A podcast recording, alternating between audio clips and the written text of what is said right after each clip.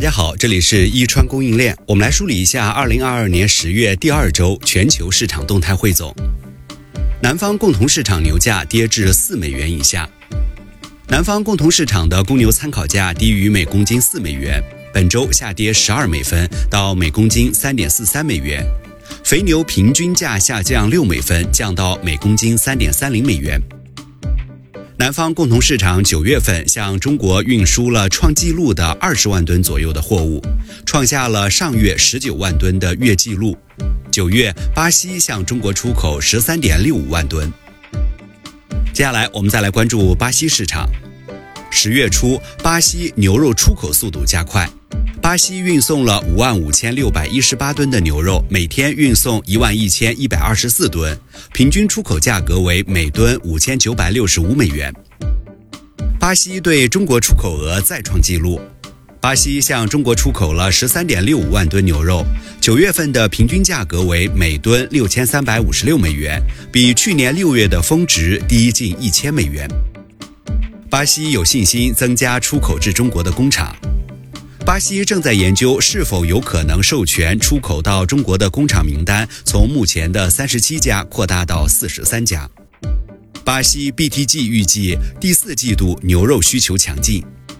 第三季度的牛肉和家禽利润率有所上升。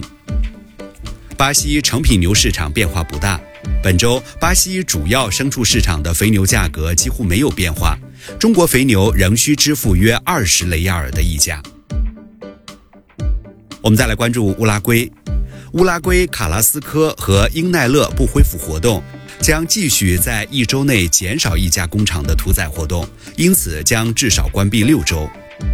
乌拉圭成品牛价格的下行压力仍在继续，采购价格继续下跌，预计市场将继续面临下行压力，尽管下限不应远低于当前水平。上周乌拉圭牛屠宰量减少了约一千七百头。INAC 报告称，截至十月八号，四万两千六百三十头牛进入工厂，比前一周减少一千七百零三头，比去年同期减少百分之二十一。好，我们再来关注阿根廷，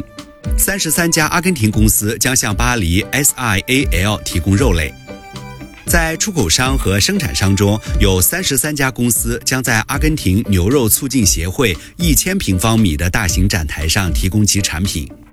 阿根廷九月份的牛屠宰量是今年以来的第二高。九月份的牛屠宰量为十一点六八亿头，与上月相比下降了近百分之五，为二零二零年十一月以来的最高水平。九月份阿根廷母牛屠宰量比例较低，仍占总屠宰量的百分之四十三，从七月份的百分之二十一下降到八月份的百分之十六点四和九月份的百分之十六点三。二零二二年前九个月，母牛屠宰量占总屠宰量的百分之四十五点四，奶牛屠宰量为百分之十九点一。阿根廷出口牛价格暴跌，前一周运往中国的母牛价格下跌五到二十比索，而现在则下跌五十到六十五比索，到三百七到四百一十比索。最后，我们来关注其他市场动态，巴拉圭成品牛价格再次下跌。就肥牛而言，该行业调整了十美分，提供每公斤二点六零美元的价格。粮农组织肉类价格指数连续第三个月下降，由于汇率变化的影响，羊肉价格跌幅最大，牛肉价格也下跌。这里是伊川供应链，关注我们，了解更多市场动态。